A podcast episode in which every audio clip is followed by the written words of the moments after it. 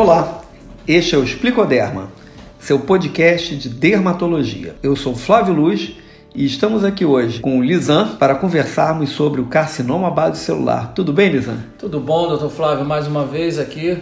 Vamos falar sobre um tema importante, né? Gente que tem falado sobre os vários cânceres da pele. Eu começo com a primeira pergunta: é o que é o carcinoma basocelular? Né? É uma lesão maligna e uma das mais é, de maior incidência né, na pele no, no, no povo brasileiro. Qual é a diferença dele para os outros cânceres da pele? O carcinoma base celular ele é o mais frequente dos cânceres do ser humano. Ele responde por aproximadamente 70% dos cânceres da pele, que por sua vez respondem por um terço de todos os cânceres. Então, ele vai corresponder a alguma coisa em torno de um quarto de todos os casos de câncer que nós temos no Brasil. Felizmente, o carcinoma base celular é um tumor que raramente emite metástase. O que, que significa isso? Ele se espalha pelo corpo é, apenas em situações específicas. Porém, ele tem grande malignidade local, então ele invade os tecidos e ele, em casos extremos, pode sim emitir metástase à distância. Qual é a diferença dele para os outros tipos de cânceres? Ou seja, é, o senhor já começou a responder dizendo que ele raramente emite metástase, mas para o profissional, para o médico, para o dermatologista, como é que é olhar e identificar ah, isso é um vaso celular, isso não é, e que nível de atenção eu tenho que ter sobre aquilo que eu estou vendo? Do ponto de vista clínico, o carcinoma base celular costuma ser muito facilmente diagnosticado pelo dermatologista. Ele tem algumas características que são é, bastante sugestivas. A mais importante delas é o brilho, e é descrito como um brilho perolado, que realmente parece uma pérola. Além disso, é uma lesão muito friável que com facilidade é, fere e sangra, que possui muitas telangiectasias, quer dizer, pequenos vasos na sua superfície, e também, com frequência, é, apresenta pequenos pontos pigmentares. Uma outra característica é que o carcinoma base celular ele se localiza muito frequentemente no rosto, especialmente no nariz. Um terço de todos os carcinomas base celulares estão no nariz. É, atualmente, a gente começa a ver lesões no tronco com mais frequência, decorrente é, do hábito de exposição ao sol de corpo inteiro, mas o rosto e especialmente o nariz continua ainda sendo o sítio de predileção. Seria um dos motivos do rosto ser é, o sítio de predileção dele o fato de ser a parte do corpo mais exposta ao sol? Exatamente, é, mas não apenas isso. O carcinoma base celular ele recebe esse nome porque as suas células se assemelham às células da camada basal da pele. Entretanto, a sua origem é bem estabelecida hoje. Ele é um câncer de origem folicular. Então, na verdade, as células que dão início ao carcinoma base celular são células do pelo. Então, ele não apenas é, vai tender a se localizar em áreas de maior exposição, como ele vai tender a se localizar em áreas com maior densidade de folículos pilosos. Quais são as duas áreas do corpo com maior densidade de folículos pilosos? O nariz e o couro cabeludo. Como o couro cabeludo tem uma proteção parcial pelo cabelo, acaba que o nariz é a área mais frequente. E uma curiosidade é que, pelo fato dele se originar dos pelos, você praticamente não encontra carcinomas bases celulares nas palmas das mãos, nas plantas, nem nas mucosas. Muito raramente existem lesões que surgem nessas áreas, mas são situações muito é, específicas. Agora, em relação a essa questão dele, dele aparecer ser meio perolado, o, ao, ao, ao, primeiro aparecimento ele, ele cresce, né? É, é uma lesão que vai crescendo. Esse crescimento, o paciente observa que surgiu uma bolinha, vamos dizer assim, surgiu uma bolinha no meu rosto que tem essa característica perolada. Essa bolinha, em geral, em tese, ela, ela começa a crescer em quanto tempo? a evolução do carcinoma base celular é, não é perfeita, ela é incerta. Em geral, a gente pode dizer que ele é um tipo de câncer da pele indolente.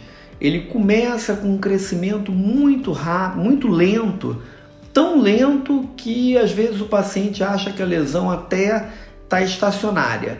Mas ele pode, num determinado momento, sofrer uma mutação, e isso é uma, um fenômeno que a gente não vê, não presencia, e ele rapidamente muda é, a sua história natural e começa a crescer de uma maneira mais rápida. Como é que é o recorte de cor da pele, incidência e de gênero? Dá mais em mulher e homem? Dá mais em gente clara?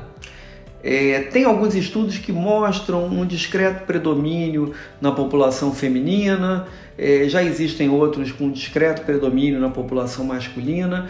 A gente percebe que ele não tem efetivamente uma predileção por sexo, mas obviamente, como qualquer tipo de câncer da pele deflagrado principalmente pela exposição ao sol, vai ser mais comum em pacientes de pele clara, e quanto mais clara a pele, mais provável desenvolver esse tipo de tumor. Isso não significa que ele não possa ocorrer em negros, ele ocorre, a gente percebe isso, mas é um evento já mais raro. Por exemplo, é principalmente é, como ele tem a sua uma das suas origens, né, relacionada à exposição ao sol.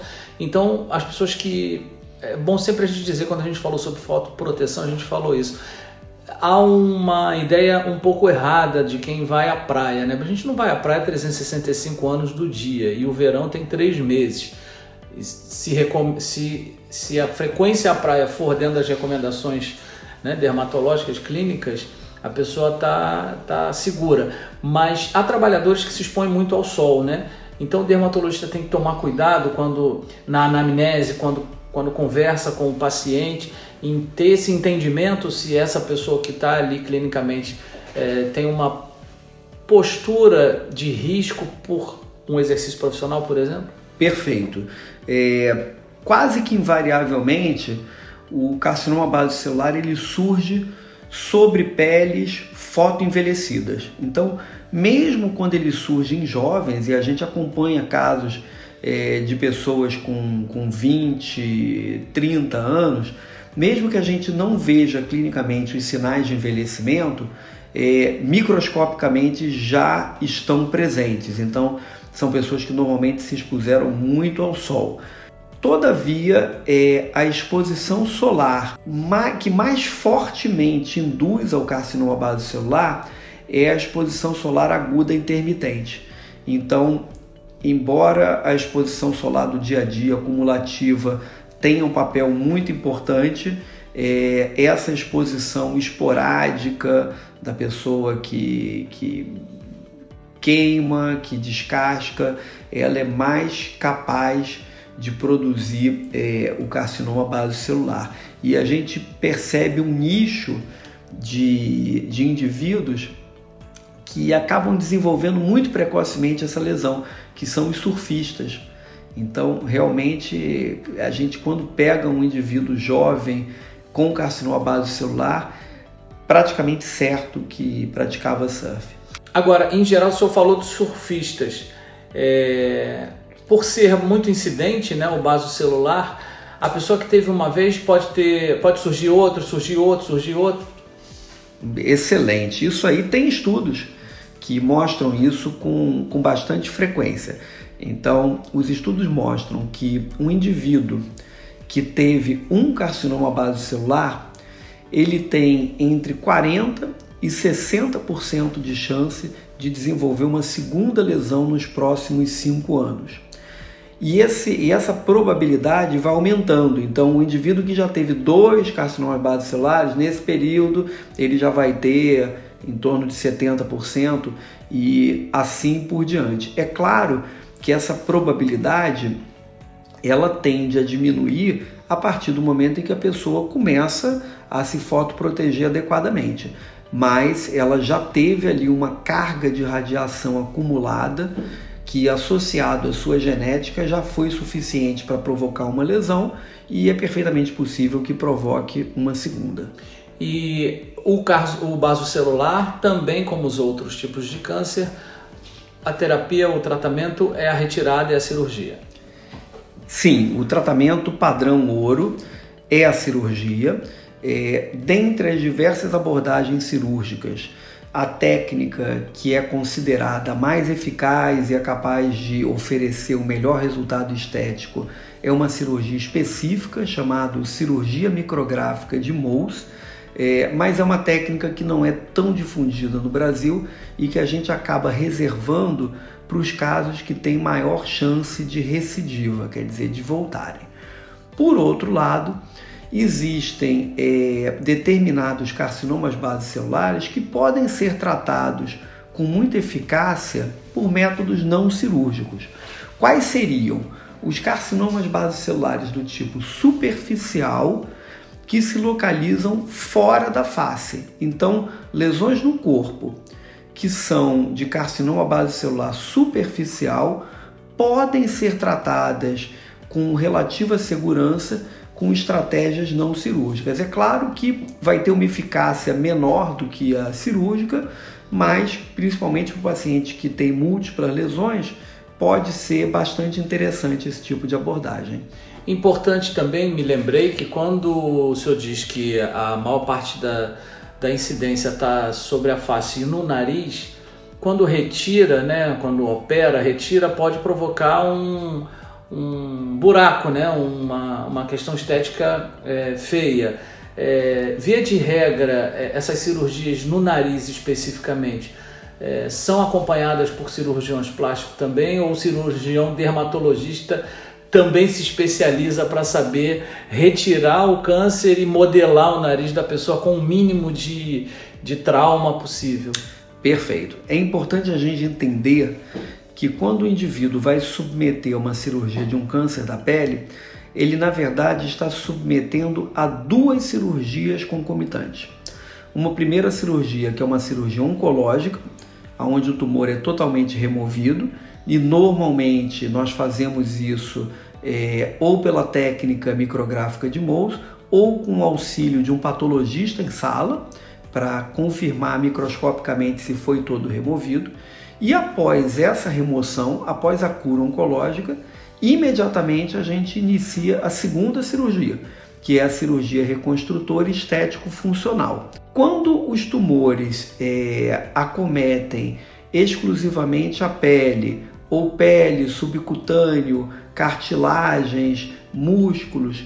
Em geral, o cirurgião dermatológico é o profissional, se não o mais é, habilitado para realizar essa reconstrução, um daqueles com maior habilidade. Quando esse acometimento é, afeta estruturas mais profundas, especificamente estruturas ósseas, o cirurgião dermatológico não tem, nesse caso, a formação para fazer essa reconstrução e, em geral, esse tipo de cirurgia é conduzida por um cirurgião de cabeça e pescoço. Então, até um certo ponto, vai o cirurgião dermatológico e, mesmo na sala, um outro profissional é, terminaria o, o serviço? É, do ponto de vista prático, assim, é, é muito incomum nós termos carcinomas basicelulares com acometimento ósseo.